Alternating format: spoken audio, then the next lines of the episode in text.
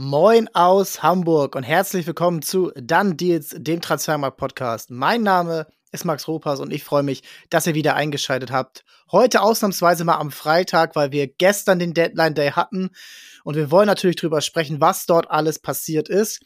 An meiner virtuellen Seite heute natürlich wieder Fabian Knottnerus dabei.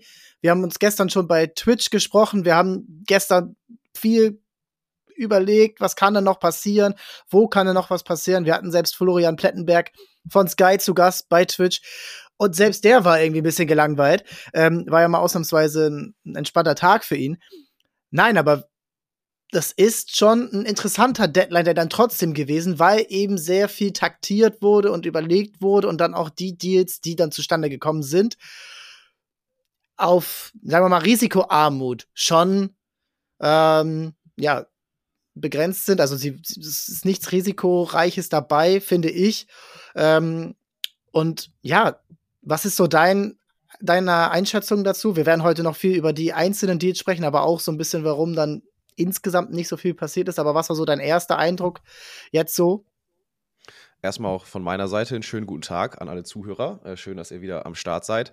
Ähm, ja, es war, es war sehr zäh, muss man sagen. Ne? Also, du hast ja Twitch gerade schon angesprochen, da waren wir fast 13 Stunden live. Ähm, und irgendwann ging einem so irgendwie der Gesprächsstoff aus. Also alle Deals, die irgendwie anstanden, ähm, die wusste man schon seit Tagen oder Wochen, dass das irgendwie noch passieren soll. Was wirklich Neues, Überraschendes kam jetzt nicht. Es gab, wie du gesagt hast, kaum Transfers, wo viel Risiko dabei ist, wo viele große Summen am Start waren. Ähm, von daher, ja, sehr zäh.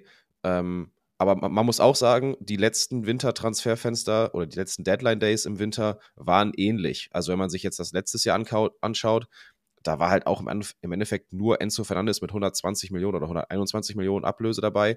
Und dann kam der nächste auch mit 30 oder, oder Mitte 20.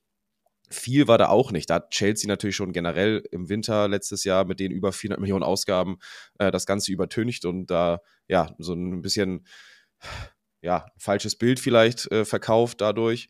Ähm, aber generell die letzten Deadline Days im Winter waren ähnlich, wenn man sich das mal, wenn man mal zurückschaut. Ja, da kommen wir später noch zu, ähm, warum gerade in der Premier League auch nicht viel passiert ist und die Premier League hat ja natürlich auch immer die Transferfenster ziemlich gelenkt und hat dann so Kettenreaktionen ausgelöst. Da kommen wir später noch zu. Wir schauen aber erstmal in die Bundesliga und legen da in Frankfurt los. Wir kommen später noch zu den Bayern aus Stuttgart und auch in den Abstiegskampf werden wir noch mal reingucken, denn da hat sich einiges getan. Und ja, Hugo Ekitike ist gewechselt. Es ist jetzt durch. Er ist nach sechs Monaten Anlaufzeit dann doch endlich Frankfurter. Erst wollte er nicht, ähm, jetzt wollte er unbedingt und nur nach Frankfurt. Und ja, es ist dann am Ende dem Vernehmen nach eine Laie mit Kaufoption. Es gab sehr viel verschiedene Quellen, die verschiedenes berichtet haben, die auch den Deal dann ganz anders auslehnen, aussehen lassen würden. Also wenn wir nämlich davon sprechen, dass Eintracht Frankfurt laut Bild eine 3 Millionen Euro Laie plus eine 15 Millionen Euro Kaufoption für Ekitike, dessen Marktwert auch bei 15 Millionen Euro liegt, hat, dann ist das für Frankfurt was viel risikoärmeres, viel entspannteres, als wenn es wie bei Fabrizio Romano, ähm, der eigentlich auch immer ganz gut informiert ist, heißt, ähm, die Kaufpflicht beträgt um die 30 Millionen Euro. Das sind erstmal knapp ähm, 12 Millionen Euro mehr und eben dann das aktuelle sofortige Binden an diesen Spieler. Und dann würde ich sagen, oh, das ist aber ein riskanter Deal. Jetzt Laie plus Kaufoption für einen 21-jährigen talentierten Stürmer. Der ist 1,89 groß. Äh, manche vergleichen ihn mit Alexander Isak, ähm, der sich super macht bei Newcastle mittlerweile, ähm, so vom Spielstil, vom, vom Körpertyp da kann, kann man Frankfurt dann eigentlich nur gratulieren, wenn du den jetzt auch noch zusätzlich zu Sasa Kalajdzic im Sturm dabei hast und eigentlich so auf viele Sachen jetzt Antworten finden könntest, die du der Hinrunde ohne richtigen Mittelstürmer nicht hattest. Ja, ich bin, ich muss sagen, ich bin immer noch so ein bisschen hin und her gerissen, wenn ich äh, an Ikitike denke. Also, ähm, erstmal dieses ganze hin, hin und her im Sommer und ich will nicht und ich will auch erst im Winter nicht und jetzt will ich unbedingt das stößt mir irgendwie ein bisschen böse auf, muss ich sagen. Und andererseits, der hat halt einfach erst in diesem Jahr, also nicht in diesem Jahr, in dieser Saison, acht Minuten Spielzeit gesammelt. Acht Minuten stand er erst auf dem Platz. Du kannst natürlich sagen, die Saison davor war okay, aber jetzt auch nicht so großartig, dass man sagt, das ist ein richtig geiles Talent. Andererseits hatte er da halt natürlich Messi, Neymar, Mbappé vor sich, also dass man da jetzt nicht sonderlich viel Spielzeit bekommt, auch logisch, aber ich, da erwarte ich eigentlich schon ein bisschen mehr. Er hatte bei Stade Rem seine gute Saison mit über zehn Buden, ja, aber das war es dann halt auch, ne? Also das finde ich, wir hatten ja das auch schon mal hier, dass man, dass Spieler sehr schnell sehr hoch gehypt werden, aber im Endeffekt hat er ein Jahr und das war gut. So, natürlich bei PSG die Konkurrenz, habe ich eben gerade schon gesagt, enorm groß, keine Frage. Aber jetzt im, im letzten halben Jahr, wo, wo du einen Kolomuani verpflichtet hast, der aber auch nicht in Form war, wo du einen Gonzalo Ramos geholt hast, der auch nicht in Form war, war das eigentlich eine gute Möglichkeit für dich oder für den Spieler, sich zu zeigen und zu präsentieren. Und er spielt acht Minuten. So, deshalb, ja, von den Grunddaten her, bulliger Stürmer, hat Talent, ja, aber ich weiß immer noch nicht, ob das ob das so alles gerechtfertigt ist. Selbst bei den Bildzahlen mit 3 Millionen Leihgebühr und 15 Millionen Kaufoptionen ähm, bin ich immer noch hin und her gerissen. Ich weiß nicht, wie du das siehst, ob du da ein bisschen mehr auf der positiven Seite bist, aber bei mir ist es wirklich noch eher, hätte ich gelassen, hätte ich die Finger von gelassen. Das ist, finde ich, jetzt so ein bisschen geswitcht bei mir. Wir haben ja schon ein bisschen kritischer auch drüber gesprochen, ähm, aber er ist halt erst 21 Jahre alt und er hat wirklich in der Liga mit damals dann 19 wirklich schon richtig was angedeutet. Und er auf der einen Seite ähm, sind wir da auch vielleicht auch so ein bisschen wie bei Jane Sancho, der nur ein bisschen älter ist. Ähm, das ist ja auch immer ganz witzig, über manche, über welche Spieler man sagt, ach, die sind so jung und für manche, ach, der ist noch so jung. Ah, okay. Und es ist ja so ein bisschen ähnlich. Sie haben keine Rolle mehr gespielt. Sie kommen jetzt durch eine Laie rein und jetzt gibt's hier eine Kaufoption. Der, der gut informierte Christopher Michel, ähm, den man ja auch bei Twitter eigentlich ganz gut verfolgen kann, wenn es um Eintracht geht, ähm, sagt doch so, es könnte dann zu einer Kaufpflicht werden. Ich glaube, da werden wir in den nächsten Tagen ähm, noch mehr Infos bekommen, wie es dann wirklich genau aussieht.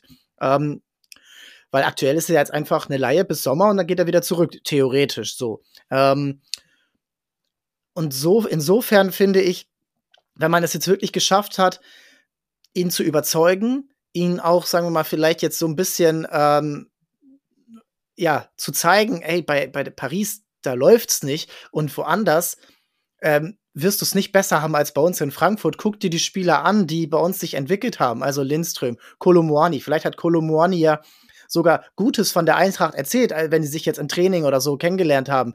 Ähm, äh, vielleicht hat er ihn schon mal mit Kevin Trapp oder so vernetzt, der ja auch Französisch sprechen ja, der spricht ja Französisch zum Beispiel auch. Ähm, und dann, dann kann man da vielleicht schon so ein bisschen was ähm, sich erarbeitet haben. Und dann ist es natürlich immer noch viel für ähm, wenig gezeigtes bisher. Aber wenn die Eintracht eins gezeigt hat, dann in den letzten Jahren, dann ist es, dass sie ein sehr gutes Näschen für Spieler haben, die eben genau sowas auch irgendwo erlebt haben. Also auch ein Sebastian Aller war nicht äh, war nicht ein No-Brainer damals für sieben Millionen Euro aus Utrecht, glaube ich. Ja, ne? das ist jetzt auch schon ein paar Jahre her, aber immer wieder, ja. Und André Silva, auch der war so ein bisschen ähm, nicht geradlinig in seiner Karriere. Äh, bei Frankfurt hat er super funktioniert. Kolomoani war auch ziemlich unbeschrieben, damals aus Nantes. Also Eintracht Frankfurt hat, egal unter welchem Sportdirektor jetzt auch, immer wieder gezeigt, dass sie das drauf haben, dass sie ein gutes Näschen haben. Das muss nicht immer funktionieren, aber ich finde für einen Preis so um die 20 Millionen Euro insgesamt hast du es dann doch ganz gut hingekriegt. Und sie haben jetzt gerade, finde ich, auch keinen krassen Druck, dass er jetzt sofort einschlagen muss. Sie, sie, sie können ihn sich anschauen, sie können ihn sich ähm, im Schatten von Kalajdzic ähm, ja wirklich in Ruhe beobachten, wie er im Training ist, wie er mit Mitspielern harmoniert, wie er vielleicht auch zum Beispiel mit einem Chaibi harmoniert, den er, ähm, wo die Sprache dieselbe ist, oder mit einem Mamouche. Also da ist schon wirklich einiges, ähm, sagen wir mal, Vorarbeit geleistet geworden, dass er jetzt nicht sofort einschlagen muss. Also ein Jane Sancho, tut mir leid, aber der muss sofort einschlagen. Ein Sascha Boy, der muss sofort einschlagen. Der muss jetzt sofort helfen, da, wo Not am Mann ist oder ein Ian Marzen. Die müssen jetzt bei, bei ähm, Ekitike finde ich ähm, jetzt so, wenn man sich auch das Gesamtkonstrukt Eintracht Frankfurt anschaut, dass er die bestmöglichen Optionen hat. Also besser hätte es für ihn nicht kommen können. Und jetzt liegt es an ihm, das zu nutzen, um jetzt in diesem halben Jahr der Eintracht zu zeigen, dass er es kann. Ähm, Kaufpflicht, äh, wenn die dann greift, das hängt bestimmt auch so ein bisschen von Einsätzen ab. So. Ähm, und dann, ja, dann, dann kannst du am Ende vielleicht von Glück sagen, dass du für unter 20 Millionen Euro den Stürmer der Zukunft gekauft hast, weil Kalajdzic, so gut er ist und so jung er auch noch ist mit 26, ähm, ist einfach sehr verletzungsanfällig und kein Club sollte alle einzig auf ihn bauen. Das hat äh, Wolverhampton jetzt ja auch bitter erleben müssen und früher ja auch der VfB Stuttgart. Ja, vor allem, du hast schon ein paar ganz gute Punkte genannt, muss man ja sagen. Danke. Wenn man, wenn man sich ausnahmsweise mal, ich gebe dir ungern recht, nein, Spaß. ähm, war okay. ähm, Gerade so den, den Weiterverkauf halt, da muss man ja sagen, da ist Frankfurt in den letzten Jahren, hat sich da sehr stetig, sehr, sehr gut entwickelt. Wenn man sich jetzt gerade die Stürmer anguckt, du hast die Spieler genannt, André Silva, Alea, äh, ein Jovic, ein Rebic, ein Kolumuani. Ähm, wenn es wirklich bei diesen 20 Millionen um und bei bleibt und der performt, dann hat er natürlich auch einen heftigen Markt, muss man einfach so sagen. Ne? PSG hat für den schon ordentlich was ausgegeben. Der ist immer noch jung. Und wenn er performt, ist die Wahrscheinlichkeit, dass da ein französischer Topclub, also vielleicht wieder PSG selbst oder ein anderer Topclub in Europa sagt, oh, guck mal, der hatte zwar ein kleines Tief, aber eigentlich ist der richtig geil. Äh, den holen wir uns und für den geben wir richtig viel Geld aus. Und dann sage ich, kann funktionieren. Ähm, aber wie gesagt, ich, ich, bleibe weiterhin noch so ein bisschen zwiegespalten. Ähm, aber wie gesagt, wenn es einigermaßen finanziell bei den Zahlen ist, die die Bild genannt hat, zum Beispiel, und nicht diese 30 Millionen Kauf, Kaufpflicht auf jeden Fall, sondern eine Option ähm, drin ist, dann sage ich, äh, das kann funktionieren, gerade mit Weitsicht auf einen möglichen Weiterverkauf, ähm, wo Frankfurt, wie gesagt, in den letzten Jahren sich sehr, sehr gut entwickelt hat. Kann das äh, funktionieren? Auf jeden Fall. Und insgesamt, wenn man sich jetzt die Transfers in diesem Jahr anschaut von der Eintracht, ähm, da ist sehr, sehr viel passiert äh, auf beiden Seiten. Und sie haben dann am Ende alles zusammengerechnet 70 Millionen Euro ausgegeben, bisher ohne die Kaufoption Schrägstrich Pflicht und 142 Millionen Euro eingenommen. Das ist für Eintracht Verhältnisse immer noch Wahnsinn. Also da ist ja nicht nur ein Kolomorni mit 95, da ist auch noch ein Lindström mit 30, ein Gipri So mit 10, Dian Dramay zu Ajax, ähm, der Torhüter 5 Millionen Euro. Und dann noch ablösefreie Abgänge, die auch noch mit reingeschlagen haben, also Indika Kamada. Ähm, und dann auf der Habenseite hast du echt sehr viel gemacht und echt sehr, sehr viel ähm, auch in die Zukunft investiert. Also Chaibi ist der teuerste Transfer bisher, dann mit 20, dann Pacho mit 21 Jahren, äh, 9 Millionen Euro hat der gekostet, Hugo Larsson 9 Millionen Euro für des 19, Bahoya, über den haben wir noch gar nicht so richtig gesprochen, weil wir auch da jetzt noch nicht so viel sagen können. Ähm, der muss sich auch erstmal zeigen, 8 Millionen Euro, ein Kunko 7,5, Ebimbe 6,5, Knauf 5 Millionen Euro, ein Gangkam, kommen wir gleich noch zu, ähm, 4 Millionen Euro investiert ja, äh, und auch Nathaniel Brown für die Zukunft schon geholt, also im Winter verpflichtet, dann wieder zurückverliehen an Nürnberg, drei Millionen Euro dort investiert. Also Frankfurt macht echt Nägel mit Köpfen. Dazu ja auch noch Spieler wie Skiri, Mamouche, Koch, ähm, alle relativ günstig, ablösefrei beziehungsweise mit geringen Gebühren geholt. Es ist echt interessant, was aus diesem Club wird und auch noch werden kann. Das äh, ähm, das wird jetzt in der Rückrunde noch mal richtig spannend, ob sie dann auch echt Fünfter, Vierter vielleicht sogar werden können. Und ähm, bin ich ehrlich, habe ich, hab ich nicht mit gerechnet nach dem großen Umbruch, weil du hast jetzt ein paar Spieler schon genannt. Es ist eine ganze Mannschaft. Das, das ist vor allem, das waren die Stützen des Teams der letzten Saison, die sie so erfolgreich gemacht haben. Und die sind nicht mehr da. Und also, wer trauert denen gerade noch hinterher? Also können die Frankfurt-Fans ja gerne mal äh, in die Kommentare schreiben, beziehungsweise einen Kommentar hinterlassen trauert ihr denen noch hinterher? Also gefühlt, jetzt von außen würde ich sagen, ja, gut, sind sie halt nicht mehr da, aber wir haben geilere, jüngere, die ähm, gerne in die Fußstapfen treten und das die Spieler quasi vergessen machen. Also wer trauert gerade noch einem Kamada hinterher?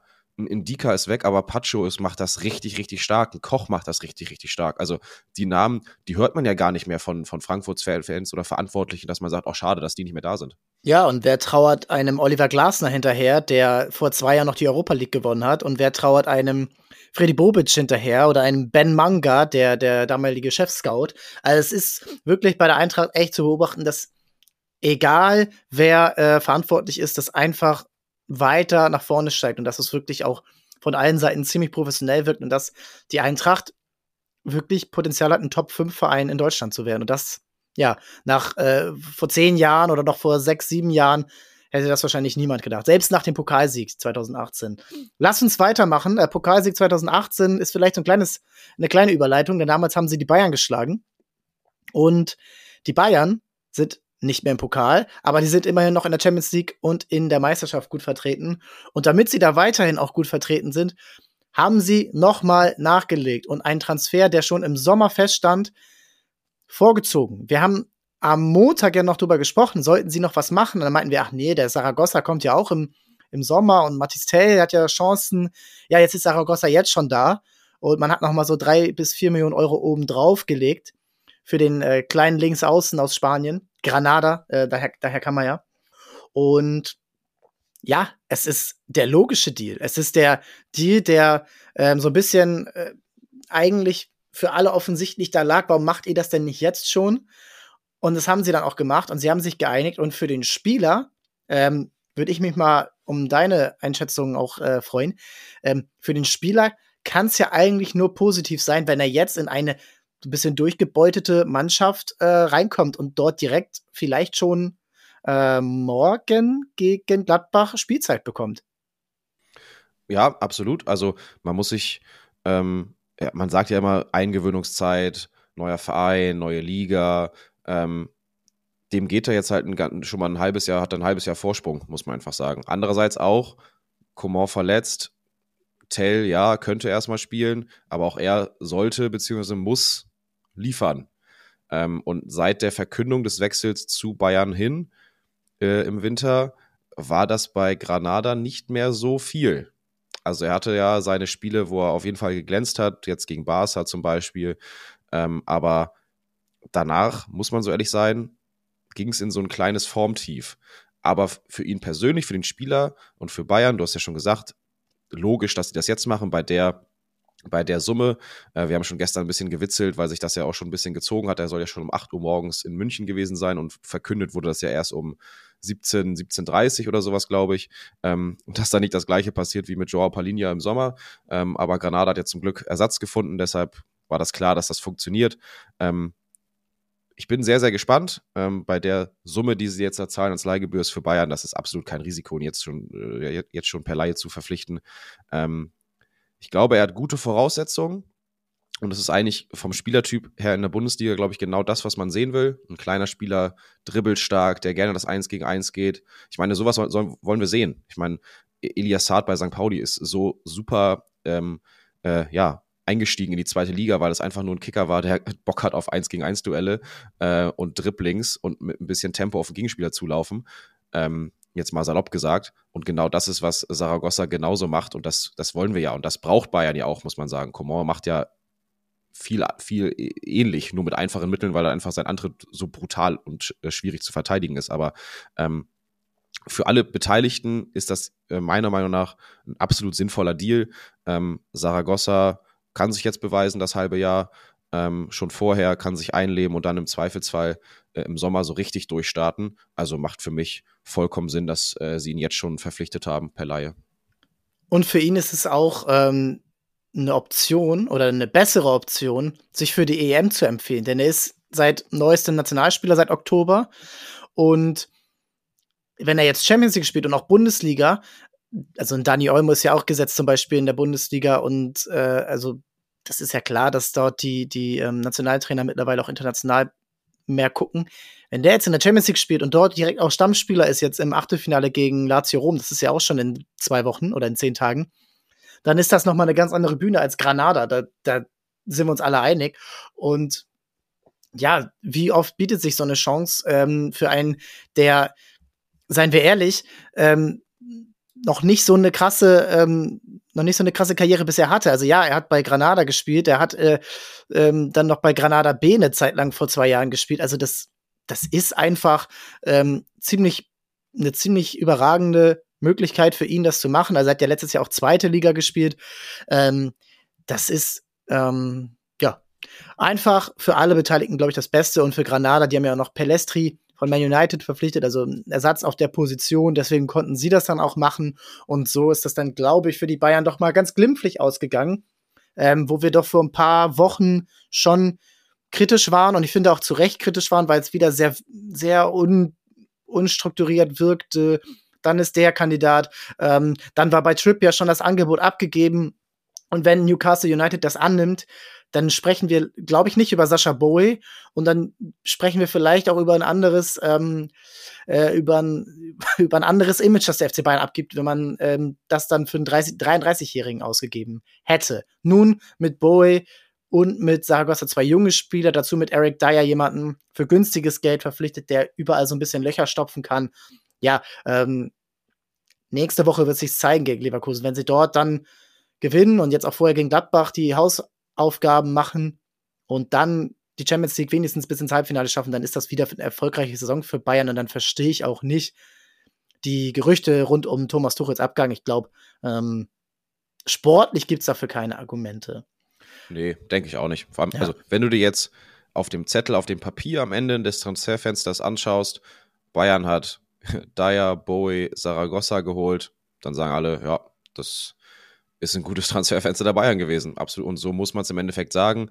Der Weg dahin war ein bisschen steinig und, und holprig, würde ich sagen. Und da hast du ja auch schon gesagt, kann man sie auf jeden Fall zu Recht kritisieren. Aber das Ergebnis, was dabei rumgekommen ist, im Endeffekt, kann man sie dann auch wieder leider nur, was heißt leider, kann man sie äh, für beglückwünschen. Solange der kleine Junge, ähm, der die Transferanalysen jetzt bei Bayern am Trainingsgelände das alles in Ordnung findet, können wir uns auch beruhigt zurücklehnen beruhigt zurücklehnen ähm, konnte sich in den letzten Jahren einer, ähm, der wohl beruhigt, vielleicht auch eher beunruhigt, Mo Hut ist lange jetzt nicht mehr Stammspieler gewesen, weder bei Brighton noch bei Borussia Dortmund und er hofft sich das jetzt beim VfB Stuttgart wieder zu schaffen. Laie aus Brighton bis Sommer. Kaufoption zwischen 9 und 10 Millionen Euro. Was, wenn man jetzt überlegt, was Stuttgart zuletzt für Transfers gemacht hat, schon ein riskanter Deal sein könnte für Stuttgart. Aber jetzt kurzfristig die Laie. Ja, ne, also wir haben über Neuhaus und über Grujic am Montag noch gesprochen. Bei denen ist beiden nichts geworden. Ähm, Motor Hut finde ich von den drei Spielern dann doch die logischste, die beste. Und wenn man auf das, was ist maximal möglich, schaut, dann ist es auch das für mich der Spieler, der da am meisten reißen kann. Der war Wunschspieler von Roberto De Serbi, Brighton-Trainer, an dem sich zum Beispiel auch Sebastian Hoeneß sehr viel orientiert, äh, in der ganzen Spielweise, im ganzen Spielaufbau. Und es war ja nicht alles schlecht für Moderhut bei Brighton. Er hatte da ein bisschen Pech mit einer roten Karte und musste erstmal reinkommen. Glaubst du, dass Motorhut Stammspieler wird in dieser Rückrunde beim VfB Stuttgart? Vor dem gestrigen Tag, also beziehungsweise vor der Meldung, dass Sagadu sich schwer verletzt hat, hätte ich eher gesagt, nicht direkt Stammspieler, weil dafür sind Karasor und Stiller gerade zu gut und zu gesetzt unter Hoeneß. Ähm, nun hat sich Sagadu verletzt. Sie wollten bewusst keinen neuen Innenverteidiger verpflichten. Da gab es ja auch ein paar Spekulationen. Ähm, und es wird nun spekuliert, dass Karasor eventuell halt ein zurückrutscht in die Innenverteidigung und dann wäre auf der sechsten Platz frei für Moderhut. Ähm, und dann sage ich wiederum, ist das ein sehr, sehr guter Transfer und dann würde ich auch sagen, dann brauchst du nicht unbedingt einen Innenverteidiger verpflichten, wenn du diesen Weg gehst. Weil wir sagen ja immer, was ist machbar im Winter, was macht Sinn. Dahut kennt die Liga, der hat bis vor einem Dreivierteljahr dann noch gespielt. Ähm, er kennt grob, weil du es gesagt hast, De Serbi und Hoeneß, das System ähnelt sich. Er kennt das System, er weiß, ähm, wie Stuttgart Fußball spielen möchte, grob zumindest, braucht er nicht die große Eingewöhnungszeit. Deshalb, aufgrund dieser Konstellation mit der Sagadu-Verletzung sage ich, ja, er könnte direkt Start, in der Startformation stehen. Vorher hätte ich gesagt, er muss sich auch erstmal hinten anstellen. Die ersten Spiele zumindest. Aber da würde ich auch sagen, auf lange Sicht hätte er es, glaube ich, geschafft. Ähm, jetzt nichts gegen einen Karasor oder so zum Beispiel, aber da sehe ich eigentlich in Dahut schon mit dem größeren Potenzial weiterhin noch. Gerade ja, offensiv. Immer, ja, natürlich. Er hatte, ja, er hatte seine schlechten Phasen, keine Frage. Aber der hat oft genug bewiesen, dass er ein sehr, sehr guter Bundesligaspieler ist. Dortmund hat ihn nicht ohne Grund verpflichtet. Brighton hat ihn nicht ohne Grund verpflichtet. Ähm, da hätte ich ihm schon, äh, ja, die besseren Chancen als ein Karasor eingeordnet. Jetzt kommt ihm das nur entgegen, dass Karasor im Zweifelsfall nicht mehr Sechser spielt, sondern IV und dann da der Platz frei wird. Also für Stuttgart absolut eine gute Verpflichtung und im Sommer, je nachdem, was sie an Einnahmen generieren, so ein Girassi-Abgang, keine Ahnung, sind dann auch die neuen 10 Millionen, die, die jetzt natürlich mit viel Risiko verbunden wären, ähm, dann natürlich nochmal finanziell ein bisschen einfacher zu stemmen. Und ich fände ein Mittelfeld aus Stiller und der Hut richtig, richtig spannend. Also da geht sehr viel und wenn du dann das mit einer Dreierkette absicherst, dann wäre ich auch beruhigt da nach hinten. Und es ist halt auch bei Brighton, die, die werden immer so, auch wenn sie natürlich überragende Leistungen hatten in den letzten Jahren, immer so ein bisschen, trotzdem noch, glaube ich, so ein bisschen unterschätzt, was da im Kader alles ist. Also im Mittelfeld hat er Konkurrenz mit Billy Gilmore, mit einem Pascal Groß, der mittlerweile Nationalspieler ist, und mit einem 38-jährigen und nicht äh, klein zu kriegenden James Milner, der da auch jetzt mittlerweile wieder Stammspieler ist. Also, das, das ist einfach super variabel und du musst da einfach, ähm, dir darf da einfach gar nicht sowas unterlaufen wie so eine rote Karte und das da gehört auch mal Pech dazu. Jeder hat schon mal eine rote Karte bekommen und ähm, ich glaube einfach auch, dass er vielleicht die Option gesehen hat, nach Deutschland zurückzukehren, das vielleicht als besser, besseren Karrieremove äh, gesehen hat. Vielleicht ist er auch einfach sowas wie Heimweh mit dabei. Und für Brighton, die ja dann eine Kaufoption da reingeschrieben haben, was heißt ja letztendlich, Stuttgart hat die Macht darüber zu sagen, ja, na, machen wir oder nein, machen wir nicht. So, und wenn Brighton dann jemanden für, der 28 Jahre alt ist, äh, für, für 10 Millionen Euro verkaufen kann, den sie ein Jahr vorher ähm, ablösefrei verpflichtet haben, dann sollten die das auch tun, denn wir kommen da gleich noch zu, die Premier League, das ist nicht mehr, ähm, ja, Alice im Wunderland oder was auch immer äh, oder äh, das Kind im Spielzeugladen, äh, da kann da kann jetzt nicht mehr alles ausgegeben werden wie lustig und solche Einnahmen müssen dann auch immer so ein bisschen berücksichtigt werden wenn man sich jetzt fragt, ja, warum geben die denn denn jetzt schon wieder nach einem halben Jahr ab? Das hat einfach mal so simple Gründe. Auch für einen Club wie Brighton, der ja eigentlich immer Transfer Plus in den letzten Jahren hatte. Was noch wichtig ist bei Stuttgart, ist, dass sie gestern wohl ein lukratives Angebot von Fulham hatten für Silas, der äh, so, das war wohl so bei 15 Millionen Euro und das hat Stuttgart abgelehnt. Wir haben da gestern noch mal kurz drüber gesprochen. Ähm, ob man es machen würde. Da haben dann auch die Leute im Chat dann auch geschrieben, so ja, also auch als Stuttgart-Fan, ja, würde ich machen, weil Silas ist nicht unangefochtener Stammspieler. Das Geld kann Stuttgart gut gebrauchen. Ähm, aber man hat es jetzt nicht gemacht. Und ich finde, das ist auch ein Signal zusammen mit dem Dahut-Transfer. Stuttgart will jetzt diesen Champions League-Platz nicht mehr hergeben oder zumindest Europa League. Und der Sieg gegen Leipzig hat sie vielleicht auch darin nochmal bekräftigt, ne? dass, dass es wirklich auch gegen die besten Mannschaften trotz dieser kleinen Niederlagenserie jetzt äh, zwischen den Jahren ähm, möglich ist.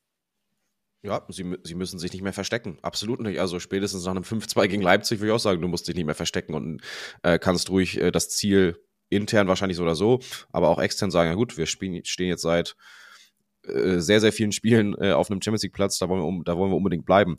Und auf eine gewisse Art und Weise wäre es natürlich vermessen, schon mit diesen Millionen zu planen, aber andererseits ähm, sieht es natürlich mit Fernsehgelder und internationales Geschäft, glaube ich, schon, dass man da sagen kann, das sollte eigentlich klappen. Da muss schon sehr viel schieflaufen, dass das nicht mehr klappt. Ähm, da hast du auf jeden Fall mehr Einnahmen, die dann dem möglichen Angebot oder den möglichen Transfereinnahmen von äh, Sidas gegenüberstehen.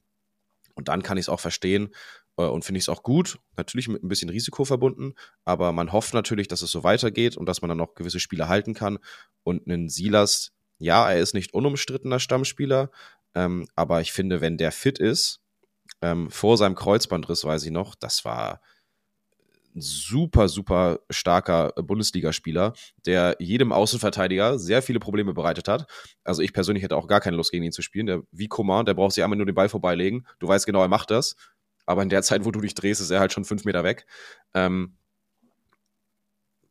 da würde ich, da finde ich es cool, dass Stuttgart sagt, okay, könnte eigentlich ein cooles Angebot, ein gutes Angebot, aber wir vertrauen unserem Team, dass wir uns international qualifizieren, haben dadurch mehr Einnahmen, sowohl durch den Wettbewerb als auch durch Fernseheinnahmen, Fernsehgelder. Brauchen wir nicht, wir möchten, dass du bleibst. Das finde ich, äh, ist mal auch eine gute Ansage. Ja, und dann hast du im Sommer ja auch noch einige Entscheidungen zu treffen. Also Girassi, äh, da liegt die Entscheidung beim Spieler äh, mit der Ausstiegsklausel. Da, ähm, dafür hat ähm, Stuttgart natürlich die äh, Kaufoption bei Dennis Undaff. Die liegt so zwischen 12 und 18 Millionen Euro, dem Vernehmen nach. Also da steht schon einiges an im Sommer. Und äh, es sind immer noch Schwaben, die gehen gut mit dem Geld um, meistens. Und Porsche steigt noch ein. Ja, und wenn die jetzt nächste Woche im Pokal in Leverkusen gewinnen, was ich denen wirklich zutraue, ähm, dann, dann ist da noch mal was möglich, auch in Richtung äh, zusätzliche Einnahmen, aber auch in Sachen Standing, weil wir haben bei Frankfurt, haben wir gerade drüber gesprochen, gesehen, was so ein Pokalsieg mit so einem Verein machen kann. Und wenn Stuttgart da weiterkommt, dann sind der klare Favorit auf den Titel. Und dann, dann wäre das noch mal eine deutlich erfolgreichere Saison. Ähm, wir kommen mal so ein bisschen vom Tabellen, äh, wir haben ja schon auch schon wieder eine halbe Stunde gesprochen. Wir kommen so ein bisschen von der Tabellenspitze Richtung Tabellenkeller. Und da ist einiges passiert bei allen Clubs, außer Köln. Die dürfen ja nicht. Und wir fangen mal an mit Mainz, denn Mainz hat mit Jessica Gangkam, Laie äh, aus Frankfurt, und äh, Nadim Amiri, eine Million Euro Ablöse aus Leverkusen, zwei Transfers getätigt, die ich so hab nicht kommen sehen und die ich aber ziemlich gut finde, weil gib mir Recht oder Unrecht, solche Spieler hat Mainz so nicht im Kader bisher. Nee, ich gebe dir tatsächlich nochmal recht. es ist ein besonderer Freitag. Ich habe dir zweimal recht gegeben. Mein äh, Gott. Dir auf die Schulter klopfen. Ja, schreib mir äh, hinter nee. die Ohren. ähm, nee, auf jeden Fall ähm, hast du schon gesagt, haben sie so nicht im Kader.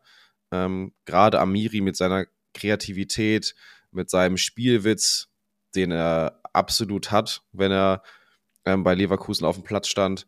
Ähm, das hat Mainz überhaupt nicht so.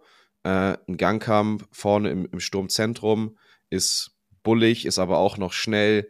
Ähm, wenn man sich jetzt die anderen Spielertypen anguckt, ein Unisivo, ein Ajorg, die haben halt eher ihre Stärken ja, in der Box. Ähm, ein Burkhardt ist, kommt jetzt gerade nach gefühlt anderthalb Jahren wieder von der Verletzung und kommt so langsam wieder rein. Ähm, ja, gute Transfers von Mainz, habe ich über, auch überhaupt nicht kommen sehen. Also, dass Amiri Leverkusen verlässt, war für mich auch klar. Da gab es ja im Sommer schon sehr, sehr viele Gerüchte, Leeds, Marseille und, und, und. Ähm, da hätte ich schon gedacht, dass es da noch andere Vereine gibt, vielleicht eine Riege, eine, eine Etage höher als Mainz. Ähm, ist es jetzt nicht geworden. Für Mainz auf jeden Fall ein sehr, sehr, sehr starker Transfer. Ein Gangkamp hat gezeigt bei, bei Hertha, dass er das Potenzial hat, ein guter Bundesliga-Stürmer zu sein. Hat jetzt bei Frankfurt nicht gepasst, aber das gibt es halt auch einfach mal, dass es nicht passt. Ähm, und so ähm, sind das zwei Transfers, die Mainz im Abstiegskampf sehr, sehr helfen und das ist auf jeden Fall ein Signal an die Konkurrenz. Auf jeden Fall. Und man sieht halt auch, dass Mainz einfach nicht zufrieden ist mit dem, was sie jetzt so bis, ähm, bis, also nach der Transferphase geleistet haben. Das sieht immer alles okay aus, aber es führt halt nicht zu Erfolg und die beiden können offensiv halt noch mal mehr anbieten. Und ich glaube dann, wenn ich mich jetzt entscheiden müsste zwischen Mainz, Union und Darmstadt, dann würde ich fast sagen, Mainz schafft es direkt, Union geht in die Relegation und Darmstadt geht wahrscheinlich direkt runter mit Köln gemeinsam. Sprechen wir über Union. Dort ist Jorbe Vertessen verpflichtet worden. Links außen von Eindhoven. Spannender Spieler, wie ich finde. Der Transfer ging relativ, also geräuschlos ist sowas nie, aber das ist ein Spieler, den Union auch bisher so nicht hat. Und sie haben Geraldo Becker abgegeben, günstiges Geld, 3 Millionen Euro, dazu Kevin Behrens abgegeben zu Wolfsburg. Können wir gleich auch noch mal kurz drüber sprechen. Und mit ihm und Bedia zwei Spieler verpflichtet, die erstmal jünger sind, die ihnen, finde ich, mehr Optionen geben. Äh, nicht mehr dieses alte Unionsspiel erfordern, äh, was du die letzten drei Jahre so durchgezogen hast. Aber ich weiß nicht, ob der Trainer das so hinkriegt. Also wird jetzt, ich weiß gar ist er jetzt gesperrt? Er muss ja gesperrt sein. Ähm, drei Spiele, ähm, wie auch immer. Das muss dann halt auch funktionieren. Und ich finde, da ist jetzt wirklich der, der Anspruch an Bielica mit den Transfers, die im Sommer schon getätigt wurden, die unabhängig von Urs Fischer oder Bielica oder sonst wem auf der Trainerbank funktionieren sollten.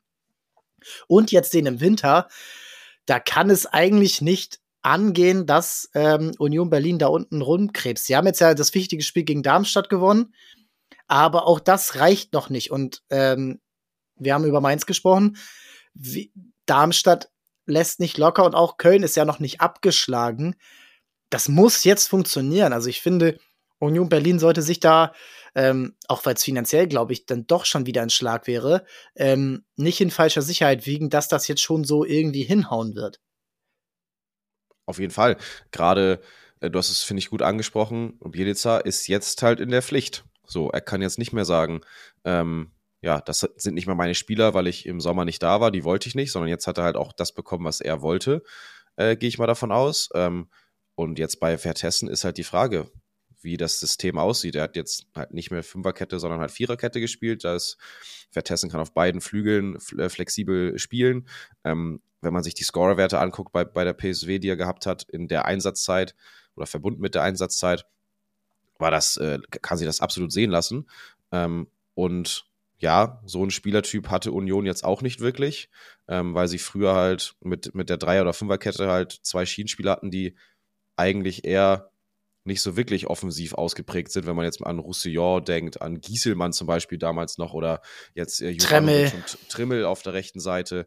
Das sind ja nicht die Flügelspieler, die mit Offensivqualitäten glänzen, sondern eher halt die, die defensiv die Seite dicht machen und halt mal offensiv glänzen oder halt gute Standards schlagen können.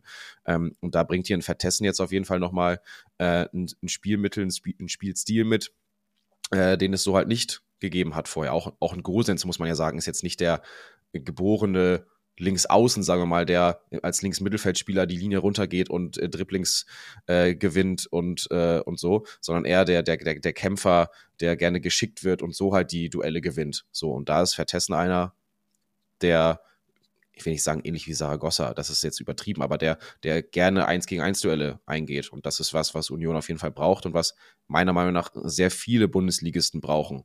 Ähm, einfach diesen, äh, Unterschiedsspieler ist jetzt zu viel gesagt, aber diesen Spieler, der mal für was sorgen kann, was man einfach nicht erwartet. So, dass man, ähm, wie gesagt, man lässt mal aus dem Nichts einen aussteigen und man versucht dann nicht, wie, wie sonst gefühlt jeder Zweite oder jeder Dritte, das irgendwie mit einem Doppelpass zu lösen. Und dann ist es aber zu eng und es funktioniert nicht, sondern dass man die Möglichkeit hat, ein Spieler kann mal was Verrücktes machen und eine neue Spielsituation schaffen, die es so vorher in dem Spiel von Union Berlin nicht gab. Und da sage ich, bei denen 4,75 plus 1,25 Millionen, 1,25 Millionen Boni sonst noch sein, also Gesamtbudget eventuell bis zu 6 Millionen, ähm, ist das auf jeden Fall ein guter Deal.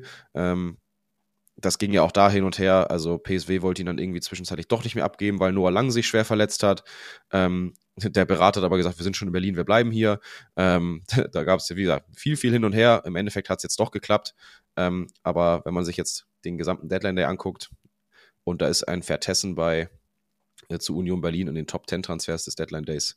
Äh, dann wisst ihr, ja. wie, wie, wie zäh das es war zäh, der Deadline äh, Day war. Aber nichtsdestotrotz für Union Berlin ein sehr guter Transfer. Es war zäh und ich finde auch den Transfer Behrens zu Wolfsburg echt zäh. Also. Verstehe ich auch meines, also dass Union mach, da noch drei Millionen für bekommen hat. Mach es irgendwie, guter, aber. Guter Stil. Mach es. Aber ich finde nicht, dass das jetzt also wir haben ja schon ein paar Mal über Wolfsburgs Kaderpotenzial gesprochen. Natürlich ist ja kein Stammspieler da. Das ist Jonas Wind. Und natürlich gibt es schlechtere Alternativen als ein Kevin Behrens, der bis vor seiner Krise jetzt ja wirklich gut getroffen hat und auch kopfballstark ist. Aber für mich passt das einfach nicht zusammen mit dem Rest des Wolfsburger Kaders und das wirkt jetzt wie so ein Wunschtransfer von Nico Kovac, so auf den ersten Blick. Ähm, Wolfsburg tun die 2 Millionen Euro Ablöse plus das wahrscheinlich gute Gehalt, das, was er dann trotzdem noch kriegt, nicht weh. Erinnert so ein bisschen an Kruse vor zwei Jahren äh, oder ein paar andere, die Wolfsburg dann mal im Winter noch verpflichtet. Aber es, ja,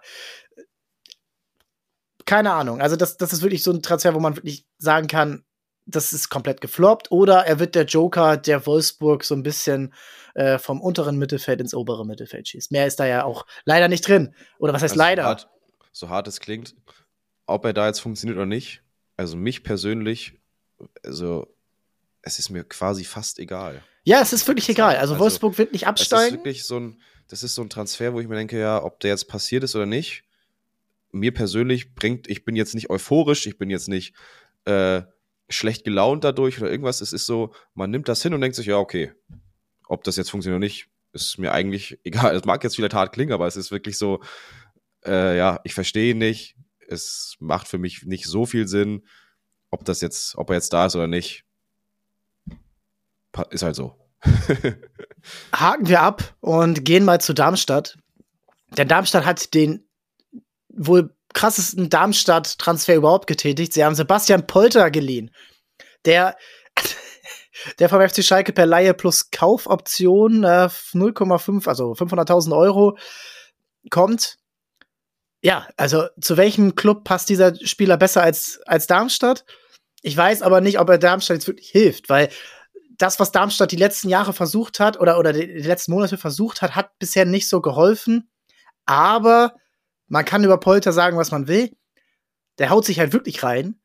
Der schafft es manchmal irgendwelche, irgendwelche, äh, ja, dreckigen Abstaubertore, dreckigen Wühlertore zu machen. Und schlechter als die anderen Stürmer, die Darmstadt zuletzt vorne drin hatte, kann er auch nicht sein. Du hast jetzt mit Holtmann und Justwan, die wir ja schon angesprochen haben, zwei von den Außen, die da helfen können. Irgendwann wird Marvin Melem vielleicht noch mal fit.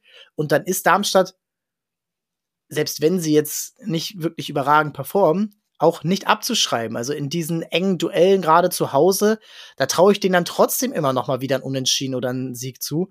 Und ja, ich glaube, Darmstadt macht auch da so ein bisschen das Beste, was in, im Rahmen ihrer Möglichkeiten halt drin ist. Und du hast es wieder angesprochen, äh, äh was im Rahmen der Möglichkeiten möglich ist. Ähm, da sprechen wir halt von Darmstadt und da sind halt keine Luftsprünge möglich. So, so klar und deutlich muss man das in dem Moment einfach aussprechen. Äh, und da kann man halt nicht sagen, ich hole mir jetzt halt einen Behrens so für dann halt das im Endeffekt sechsfache, was die, Leih was die Kaufoption bei Polter wäre. Es, es geht halt nicht. So, das, also wenn man jetzt Darmstadt wäre, ja, natürlich, ein Behrens wird besser passen vielleicht als ein Polter, aber es ist halt finanziell absolut nicht möglich. Deshalb gehst du halt eine Etage tiefer und sagst, okay, ich, dann, dann gucke ich, guck ich mir bei Schalke um und hole mir Sebastian Polter, der da ja auf dem Abstellgleis war. Äh, Grasshoppers Zürich war ja auch lange mal interessiert an Polter. Hatte jetzt einen Leistenbruch, wurde operiert, ähm, ist jetzt aber wieder fit. Ähm, ich finde, sie haben mit Pfeiffer, den sie von Stuttgart geholt haben, so einen ähnlichen Spielertyp eigentlich schon im Kader ähm, der auch nicht so richtig funktioniert. Ähm, auch da jetzt, wie ähnlich wie Behrens, würde ich mir jetzt nicht zu viel von versprechen. Ähm, wie du gesagt hast, ist ein Wühler, der, der macht da seine Buden, ja, aber der wird jetzt nicht Darmstadt im Alleingang zum Klassenhalt schießen. Also äh, das, da sind wir uns, glaube ich, auch einig, dass das nicht passieren wird. Ja, und der Transfer, den Darmstadt so ein bisschen mit Risiko gemacht hat, Fraser Hornby aus dem Sommer, der ist halt für dieses Jahr schon mal komplett gefloppt. Also nicht wirklich reingekommen, dann muskuläre Probleme, dann von der Bank gekommen und jetzt halt seit Ende November eine Sprunggelenksverletzung, die ihn wahrscheinlich bis Ende des Jahres, äh, also ja, rauswirft und 1,8 Millionen Euro sind für Darmstadt sehr viel Geld für einen Mittelstürmer und wenn der nicht funktioniert, dann musst du halt kreativ werden und das sind dann halt Pfeiffer und Polter und dann muss man halt eben sehen. Ja, und ansonsten ist jetzt auch nicht mehr so viel passiert. Ne? Also wir haben Werder mit ähm, Hansen Arön, dem jungen Norweger von Man United. Da kann ich jetzt wirklich gar nicht zu sagen und ich glaube auch jeder, der sich das jetzt zutraut, ähm, das weiß ich noch nicht, wie ernst man das nehmen kann, denn er hat ja eigentlich kaum Profispiele äh, oder eigentlich gar keine Profispiele gemacht und das ist dann halt einfach nicht möglich zu bewerten, wie der dann halt in der Bundesliga funktioniert. Das Einzige, was wir da sagen können, so Vertrag bis 2027 und United hat keine Rückkaufoption, also keine Klausel im Vertrag, dass sie ihn wieder zurückholen können. Das gab ja mal auch da ein paar Spekulationen und wurde auch mal von Werder-Fans nachgefragt, wie sieht es da jetzt aus? Die Info können wir euch jetzt so geben, zumindest Vertrag bis 27, da gab es ja auch unterschiedliche Aussagen zu und äh, keine Rückkaufklausel für die Red Devils. Aber auch da, ja, Spiel, was den Spieler angeht, da halte ich mich auch lieber zurück, weil da kann, da wäre, das wäre jetzt sehr, sehr gefährlich ist. Noch nicht mal Halbwissen, sondern äh, Achtelwissen, was man da raushauen würde. Da, ja, sage ich auch lieber nichts zu. Da, das muss man abwarten, die ersten Spiele, wie das äh, funktioniert. Und dann äh, bei Augsburg kam noch eine Laie von Pep Biel, äh, Spanier, 26 Jahre, 27 Jahre alt. Und ja, auch so ein Spieler, der ein bisschen unterm Radar gelaufen ist, aber der bei ähm, der bei Piraeus zuletzt gespielt hat, äh, letztes Jahr dort acht Tore erzielt hat, davor bei Kopenhagen. Ne? Ähm, mal eine Saison hatte mit acht Toren, acht Vorlagen. Also unter, Tor, unter Torup. Also genau. kennen sich und dementsprechend auch logisch, dass dann Torup genau diesen Spieler nach Augsburg holt. Ja, auch für, also auch da vielleicht so ein bisschen wie bei Behrens. Ähm, es ist ein Transfer, der jetzt wahrscheinlich nicht viel bewirken wird, weil, ähm, oh, der Hund, der hat ja auch noch mal was zu melden. Ähm, denn es ist einfach ähm, dieses Mittelfeld dieses Jahr ist halt wirklich schon so abgeschlagen von nach oben wie nach unten und du musst dann einfach ähm, du, du kannst jetzt halt mal was ausprobieren. Deswegen Pep Biel, wenn er funktioniert, mit seinen 1,72 bringt er aber auch vielleicht noch mal ein bisschen Kreativität rein, was Augsburg vielleicht gerade noch so ein bisschen abgeht, wovon auch die Stürmer profitieren können, wovon auch mal Demirovic profitieren kann, dass er jetzt nicht die ganze Offensivlast tragen muss, weil der muss ja alles machen. Der muss wahrscheinlich noch die Bälle aufpumpen und äh, die Schuhe putzen und, und noch den Bus irgendwie einparken. Und äh, das könnte ihm jetzt wahrscheinlich so ein bisschen, ja, entlasten. Und für Augsburg, ja, muss man Respekt zollen. Anfang der Saison sah es gar nicht gut aus. Ende letzte Saison sah es gar nicht gut aus. Pokal aus, erste Runde unter Maßen noch. Sich jetzt da so rausgearbeitet zu haben, auch wenn es jetzt zuletzt nicht mehr ganz so äh, gut lief, das ist schon ähm, respektabel. Und ich glaube, Pep Biel, auch wenn ich ihn jetzt nicht viel hab spielen sehen, ist das schon ein Spieler, der so grob in das Konzept Augsburg unter Torup reinpasst. Und ansonsten in der Bundesliga zwei Transfers noch bei Borussia Dortmund, ähm, Abgänge. Julian Reikhoff, junges Talent, Holländer, geht zu Ajax Amsterdam, eine Million Euro Ablöse plus eine Million Euro Boni. Und dann hat es mich noch ein bisschen überrascht, weil er auch schon ähm, Einsatzzeiten bei den Profis hatte. Henry Blank, der Innenverteidiger, Talent, ähm, hatte auch schon einige ja eben Einsatzzeiten und letztendlich kann es im Sommer sein, dass, dass ähm, Dortmund auf der Innenverteidigerposition was tun muss oder tun will. Den haben sie jetzt abgegeben nach Salzburg für drei bis sieben Millionen Euro, also ins, inklusive Boni. Ähm, hast du zu dem Transfer eine Meinung? Ich finde, auf den ersten Blick vorschnell. Warum nicht erstmal verleihen? Ja, den Gedanken kann, kann man auf jeden Fall haben. Reikhoff war klar, der, der kommt, kam ja auch von Ajax, hat auch gesagt, er möchte da irgendwie schon gerne wieder zurück. Das kann ich nachvollziehen. Und da muss man auch ehrlich sagen, man redet da gefühlt seit anderthalb Jahren über dieses Talent, aber so eine richtige Perspektive wurde ihm nicht auch wirklich aufgezeigt. Deshalb ist das für mich vollkommen nachvollziehbar, dass der Spieler dann sagt, gut, dann gehe ich halt wieder zurück in die Niederlande. Ähm, bei Blank bin ich ähnlicher Meinung wie bei dir. Hätte eine Laie wahrscheinlich auch eher was, hätte ich auch eher bevorzugt. Andererseits, er hat jetzt gegen Köln 45 Minuten gespielt, sonst in der dritten Liga ähm, viel zum Einsatz gekommen. Und dafür mit Boni bis zu sieben Millionen zu bekommen, finde ich auch schon nicht ja, so wenig, muss ich sagen. Ist, es ist schon du weißt ja ein Argument. Wenn, wenn man jetzt sagt, in einem Jahr, der spielt bei RB Salzburg so heftig Fußball und entwickelt sich so geil weiter, denkst du dir, ja, warum für sieben Millionen? Aber das weißt du ja halt einfach nicht. Ähm, und es muss, man muss ja auch immer sagen, war das jetzt also Dortmund wollte ja mit ihm verlängern. So, die haben ihn ja, Hummels Vertrag läuft im Sommer aus, hast du ja schon angesprochen. Ähm, auf der Innenverteidigerposition könnte sich dementsprechend was ändern. Ähm, aber man weiß ja auch nie, was will der Spieler. Ähm, oder wie sieht's intern mit Hummels aus? Weil, wenn Dortmund mit Hummels verlängern sollte und sie Süle, ähm, Schlotterbeck und Hummels auf jeden Fall haben und ein Kulibali eventuell wieder zurückkommt von seiner Laie, dann hat er trotzdem noch vier Innenverteidiger vor seiner Nase. So, und dann bin ich ehrlich, dann würde ich als Spieler auch sagen, ich bin jung, ich will spielen.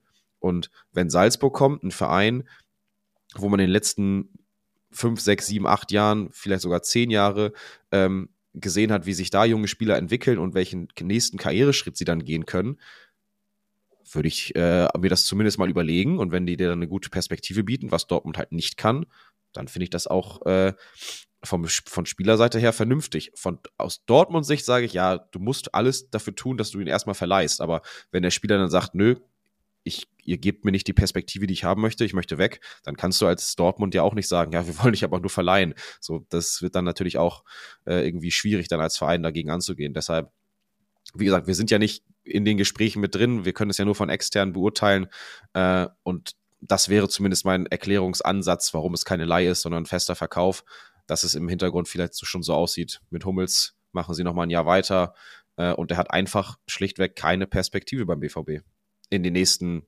ein bis zwei Jahren. Und es ist natürlich auch ähm, immer so ein Ding, es kann, es kann nicht jeder spielen. Also du kannst nicht jeden spielen und er muss ja auch bei Dortmund eine gewisse Sofortleistung bringen. Du kannst, ähm, du kannst nicht jedem ewig Zeit geben, das merkt selbst Yusufa Mokoko. Ähm, und es ist halt nicht jeder auf dem Level wie Jude Bellingham, Erling Haaland oder Jaden Sancho oder selbst ein Jam Jamie Bino Gittens. Also es ist ein super talentierter Fußballer, aber auch der ist kein unangefochtener Stammspieler, der muss auch immer fit bleiben und alles.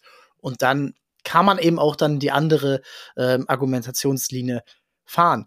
Kommen wir mal so ein bisschen zum Thema des Tages, denn das Thema des Tages hat dafür gesorgt, dass es keine anderen Themen gibt oder wenig andere Themen. Warum ist so wenig passiert? Und dafür ähm, müssen wir in die Premier League schauen. In der Premier League ist so wenig passiert wie lange nicht am Deadline Day. Da müssen wir natürlich mal so ein bisschen auch zurückschauen.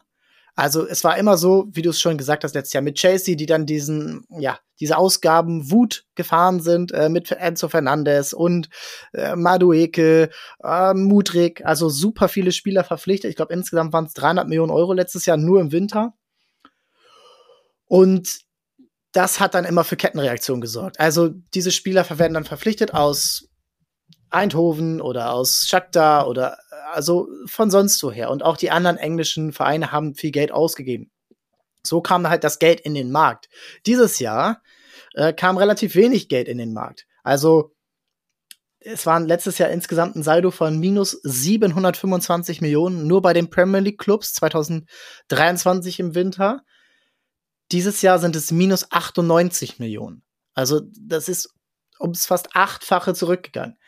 Dann mal zum Vergleich die Bundesliga, da haben wir letztes Jahr einen Transfer plus für alle Vereine in der, in der Bundesliga.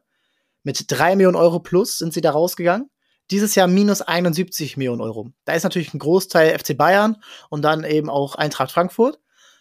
Aber so ungefähr ist jetzt so die Marktlage. Also man gleicht sich da schon relativ an. Der Hauptgrund dafür dass eben nicht mehr sowas möglich ist wie damals T Torres zu Chelsea und dann holt Liverpool äh, Suarez und Andy Carroll. Ähm, solche Sachen sind nicht mehr so möglich. Andy Carroll, der absolute Top-Transfer. 41 Millionen Euro und Luis Suarez hat, glaube ich, ungefähr die Hälfte gekostet. Oh, aber gut. Noch, das kann man immer noch keinem erklären. Aber ja, ich unterbreche dich ungern. ähm, ja, und diese Exzesse, wie Chelsea sie letztes Jahr hatte, die waren auch nicht mehr gewünscht. Und deswegen gibt es halt Regeln. Dieses ähm, Financial Fairplay ist es ja nicht, das ist ja nicht von der UEFA, sondern selber von der Premier League und es nennt sich dann PSR, also Profit, ähm, Profit and Sustainable Responsibility oder äh, Regulation. Und PSR einfach merken. Und das sorgt dafür, die Hauptregel ist, die Vereine dürfen innerhalb von drei Jahren nicht mehr als 105 Millionen Pfund Minus machen.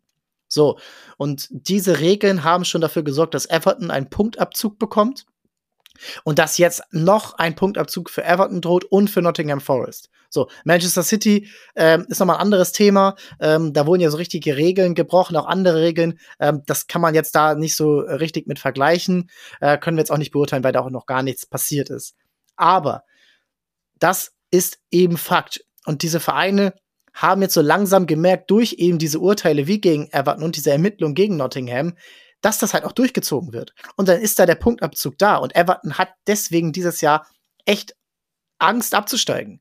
Und auch diese Exzesse, wie Chelsea sie letztes Jahr gemacht hat, mit diesen ewig langen Verträgen, also dass äh, Enzo Fernandes einen Vertrag hat, glaube ich, bis 2031, äh, was ja völlig unüblich ist im Markt, das ist nicht mehr möglich. Also du kannst nicht diese Ablösesumme über diesen ganzen Vertragszeitraum ähm, ja, abschreiben, also dass 125 Millionen dann durch acht geteilt werden, sondern, glaube ich, maximal nur noch durch fünf.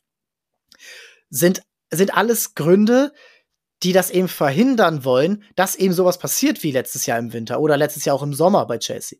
Also, das ist jetzt eben Fakt und deswegen kommen die Einnahmen nicht. Und wir haben ja auch alle in den letzten Jahren im Winter erlebt, dass es sehr, sehr viele schlechte Transfers im Winter gibt, weil du eben überhaupt keinen. Du kaufst eben nur, wenn es nicht funktioniert und machst dann halt schnell Fehler ähm, mit anderen Fehlern wett. ja, also ich glaube, das kann man an einer, an einer, Hand abzählen, wie viele gute Transfers es im Endeffekt äh, im Winter immer gibt. Also du hast es schon gesagt, es, wird, es läuft immer darauf hinaus, du hast im Sommer einen Fehler gemacht und willst es im Winter ausbügeln, äh, guckst nach Machbarkeit oder gerade in der Premier League guckst du halt nicht nach Machbarkeit, sondern du gibst einfach aus. Und ich finde es jetzt ehrlich einfach mal gut, dass da drauf geguckt wird. Ich frage mich halt, was wurde die Jahre davor gemacht? Also warum wurde da halt nicht so drauf geguckt? Weil auch da gab es auch mit Sicherheit schon Verstöße. Ähm, wenn ich mir gewisse äh, Salden angucke von äh, Top-Clubs oder halt auch eben nicht Top-Clubs, ähm, frage ich mich wirklich ehrlich, äh, wurde da bewusst weggeguckt oder nicht? Ähm, aber ich finde es jetzt sehr, sehr gut, dass drauf geguckt wird. Ich hoffe inständig, dass es halt nicht nur die Kleinen erwischt. Wie gesagt, du hast schon gesagt, man City kann man da jetzt nicht zu 100% mit reinnehmen, auch den FC Chelsea nicht. Ähm, aber auch die haben gegen Regeln verstoßen und ich hoffe, dass auch die ähm, dann bestraft werden und halt nicht nur dann Everton, Nottingham oder dann vielleicht, Ahnung, Sheffield und was weiß ich, hast du nicht gesehen, die da unten drin stehen. Ähm, das erste Zeichen ist jetzt schon mal gesetzt worden, indem die, äh, indem die Vereine halt wirklich kaum was ausgegeben haben. Das muss man jetzt schon mal wirklich so fest haben. Also sie haben zumindest Respekt, dass da was passieren könnte. Das ist ja schon mal ein richtig, richtig gutes Zeichen. Ähm, ist die Frage, ist das jetzt was Einmaliges? Zieht sich das länger hin oder hält sich das länger? Ähm, oder sagen, sitzen wir hier im Sommer nach dem Deadline Day und denken, okay, komm, Chelsea hat 400 Millionen ausgegeben, United hat 500 Millionen ausgegeben. City hat so viel ausgegeben, Newcastle hat so viel ausgegeben, Liverpool hat auch nochmal mitgespielt, ähm, Tottenham wird auch nochmal ausgeben. Ähm, da bin ich halt gespannt, inwiefern es jetzt weitergeht, aber ich glaube, es ist zumindest schon mal der erste Schritt getan. Und das ist ja immer bekanntlich der wichtigste oder schwierigste. Ja, und auch die großen Clubs, die haben schon ein bisschen Respekt davor. Also das hast du echt, wie vorhin schon angesprochen, bei dem Kilian Trippier-Deal äh, oder Nicht-Deal mit den Bayern gemerkt. Also Newcastle brauchte wirklich Geld. Also die wollten jetzt nicht äh, mal eben so den alten Trippier von Payroll loswerden, haben da dann so Deal gemacht wie Tottenham zum Beispiel mit Eric Dyer, sondern die wollten wirklich 15 Millionen Euro plus haben, also bis zu 20 Millionen Euro für einen 33-Jährigen. Und das war wirklich klar damit äh, verbunden, dass sie diese Einnahmen benötigen, weil Newcastle hat ja theoretisch das Geld. Also Saudi-Arabiens Staatsfonds ist da ja nicht eingestiegen, um dann zu sparen, sondern die wollen ausgeben. Und es sind ja auch sehr viele Fans genervt davon, dass sie jetzt nicht ausgeben dürfen. Und ja, Newcastle hat ja schon einiges ausgegeben. Also durch Isaac, durch Anthony Gordon, durch Gimaresch. Ähm, Livramento letztes Jahr Rechtsverteidiger verpflichtet für 37 Millionen Euro. Der noch gar nicht so viel gespielt hat. Also da wurde schon ordentlich investiert. Sandro Tonali natürlich absolut katastrophal mit seiner ähm, Sperre wegen äh, Wetten. Und das führt jetzt dazu, dass eben wenig passiert. Und ähm, das einzig ja normale Team äh, im Vergleich zu den letzten Jahren war Tottenham, die mit Radu Dragusin einen Innenverteidiger verpflichtet haben, 25 Millionen Euro, äh, Timo Werner geliehen haben und jetzt auch noch auf den letzten Metern äh, Bergwall, den jungen äh, Schweden, verpflichtet haben, der eigentlich schon bei Barcelona im, im Wort stand. Das Ganze wird aber auch erst zum Sommer was. Ja, und alle anderen, die machen nichts. Arsenal hätte einen Stürmer holen können. Liverpool hätte einen Linksverteidiger holen können, müssen sie jetzt nicht unbedingt. United könnte überall was machen. Ähm, Chelsea hätte man wahrscheinlich auch zugetraut, so oder sowas zu machen, auch wenn sie nichts machen müssen. Ähm, ja, selbst bei Man City kann man drüber, theoretisch drüber nachdenken, ähm, obwohl der Kader natürlich trotzdem der beste der Liga ist. Ja, und das ist dann eben nicht passiert. Und in den anderen Ländern war es ja auch schon im Sommer so. Also wenn wir nach Italien und Spanien gucken, da passiert erstmal gar nichts, wenn da nicht was reinkommt. Also die Italiener. Also Italien ist ja immer, also jedes Mal, wenn man das jetzt mal aus TM-Mitarbeitersicht, du siehst geil einen Transfer und dann siehst du wieder nur Laie, Laie, Tausch, Laie Kaufoption, Tausch, Laie, Laie. Also wann gibt es mal in Italien wirklich einen festen Transfer, wo direkt Ablöse fließt? Das ist von bei einem von 25 Transfers. Und das ist dann nicht so, dass es halt der Top, Top, Top-Transfer ist mit hoher Ablöse. So, also hast du schon gesagt, wolltest du ja gerade darauf hinaus, dann kommt halt dazu, die Premier League hat halt gecarried die letzten Jahre, muss man wirklich sagen, macht es jetzt nicht mehr und die anderen Ligen machen es ähnlich wie zuvor und da passiert halt halt im Normalfall nicht viel. Ähm, deshalb kommt das eine zum anderen und man sitzt gestern da und der Top-Deal des Tages ist Lewis Hamilton zu Ferrari. Und auch der ist erst nächstes Jahr. Also da, ähm, weiß nicht, was da, ähm, die, auch in der Formel 1 gibt es ja ein Budget Cap. Ähm, weiß nicht, wie da die Regeln sind, ob jetzt äh, Ferrari vielleicht noch Ablöse zahlen darf für, für Hamilton. Keine Ahnung. Darüber müssen wir uns nicht kümmern. Worüber wir uns aber kümmern müssen, ist halt auch, dass in Spanien relativ wenig geht. Also ja, Barca hat Vitor Roque verpflichtet, auch so ein bisschen Reaktion auf Gavi-Verletzungen. Ähm, natürlich auch Brasilianer werden eher mal im Winter verpflichtet, weil die Brasilianer ja im Kalenderjahr spielen und dann natürlich auch ihre Transfers dann auch im Winter dann tätigen wollen. Und ähm, das ist ja für die auch das Sommertransferfenster, weil es ja die andere Halbkugel ist. Aber ähm, das passiert schon mal häufiger. Also ähm, Marcos Leonardo, äh, Benfica zum Beispiel auch noch. Das sind so die, das ist schon so normal. Ansonsten vermehren ähm, Atletico Madrid, junger Mann von Royal Antwerpen. Ah, das, das war es dann auch. Also Real Madrid hat keinen Stürmer verpflichtet. Ähm, die ziehen es mit Joselu durch, der auch gute Leistung zeigt jetzt wie gestern. Ähm, und da geht auch dann nicht das Financial Fairplay, sondern der Liga Salary Cap, ähm, den ja auch ähm, Alex Troika im Sommer mal erklärt hat hier im Podcast. Sehr interessant. Und das ist, das ist dann einfach fast unmöglich, da Transfers zu tätigen. So, und dann kommt noch dazu, dass ähm, aus Saudi-Arabien auch nichts mehr so viel gekommen ist. Also Relan Lodi ist dorthin gewechselt für 22 Millionen Euro. Und sonst Rakitic, Fekir haben wir letzte Woche angesprochen. Das war's so auf der großen Bühne. So, und da kann man jetzt nicht so genau hinschauen. Ähm, ich bin mir gerade gar nicht genau sicher, wann genau dort die Transferfenster schließen.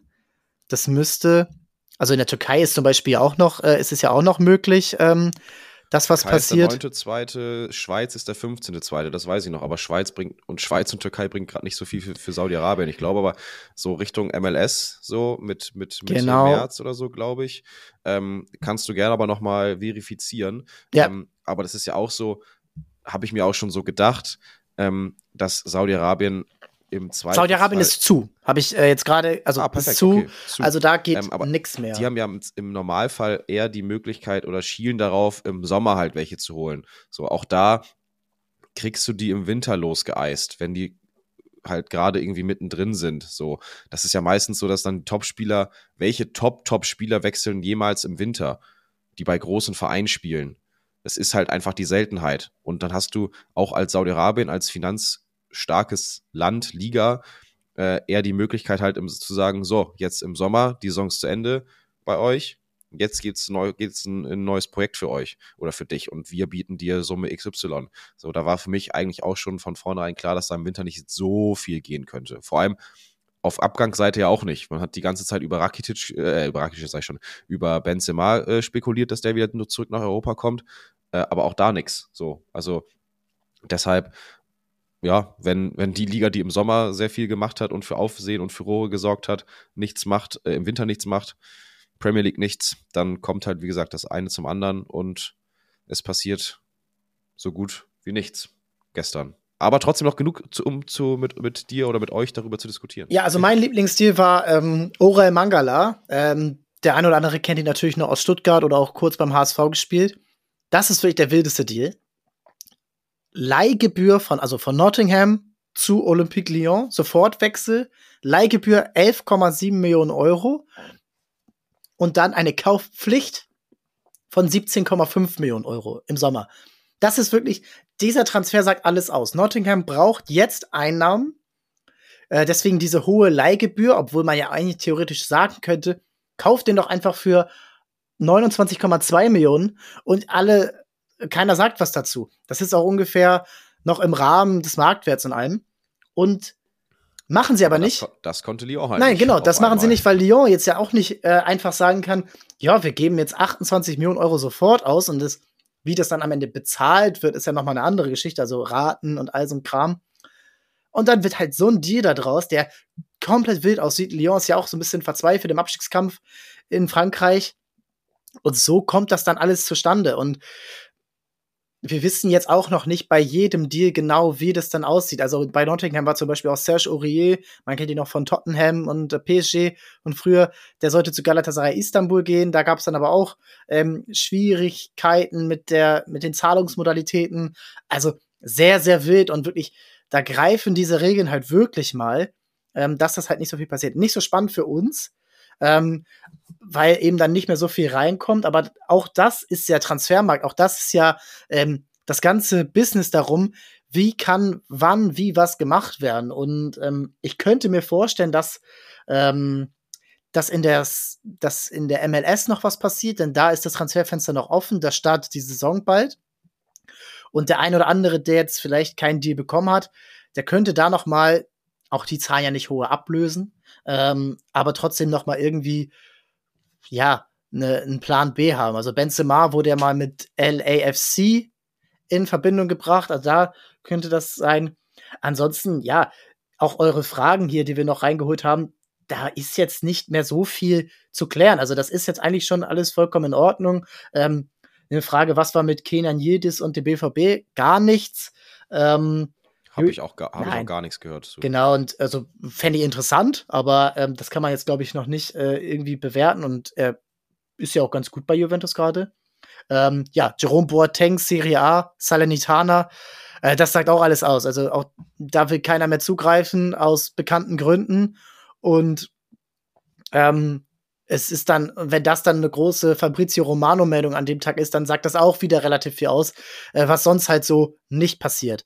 Ähm, das ist es dann. Und ich glaube, damit können wir das hier auch, glaube ich, zumachen. Ähm, Knoddy und ich haben viel, viel gemacht, viel geschaut, viel äh, ge aufgenommen und alles letzten, die letzten Tage.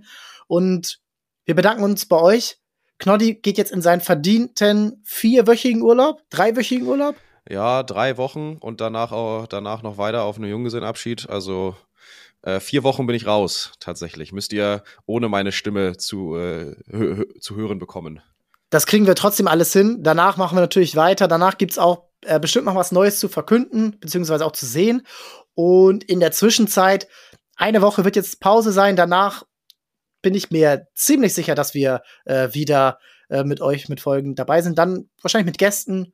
Und da gibt's eine kleine Überraschung, ähm, was den Inhalt betrifft.